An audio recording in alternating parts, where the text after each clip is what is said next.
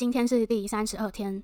如果你觉得对方很尊敬你，那并不是因为你有多厉害，而是因为对方本身的教养。如果你觉得跟对方相处很舒服，那他段位肯定比你高。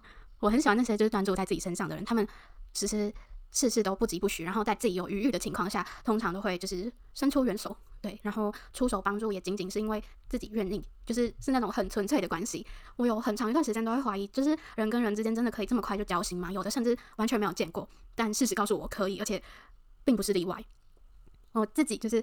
在大学这一路上，我真的觉得就是自己受到就是很多人的照顾跟帮助，然后影响真的深远到我自己。其实我不知道，就是除了让自己一天比一天更好之外，还有什么就是能够对得起，就是他们在我身上花的就是那些时间跟心力，还有我自己的良心。就很多时候都会觉得就当就算了吧之类的，只是一些负面的想法。但是就是我不知道，就有时候心情不好的时候，就会把事情想得很糟之类的，然后也觉得自己很糟糕。但就我觉得通常就是都是就是。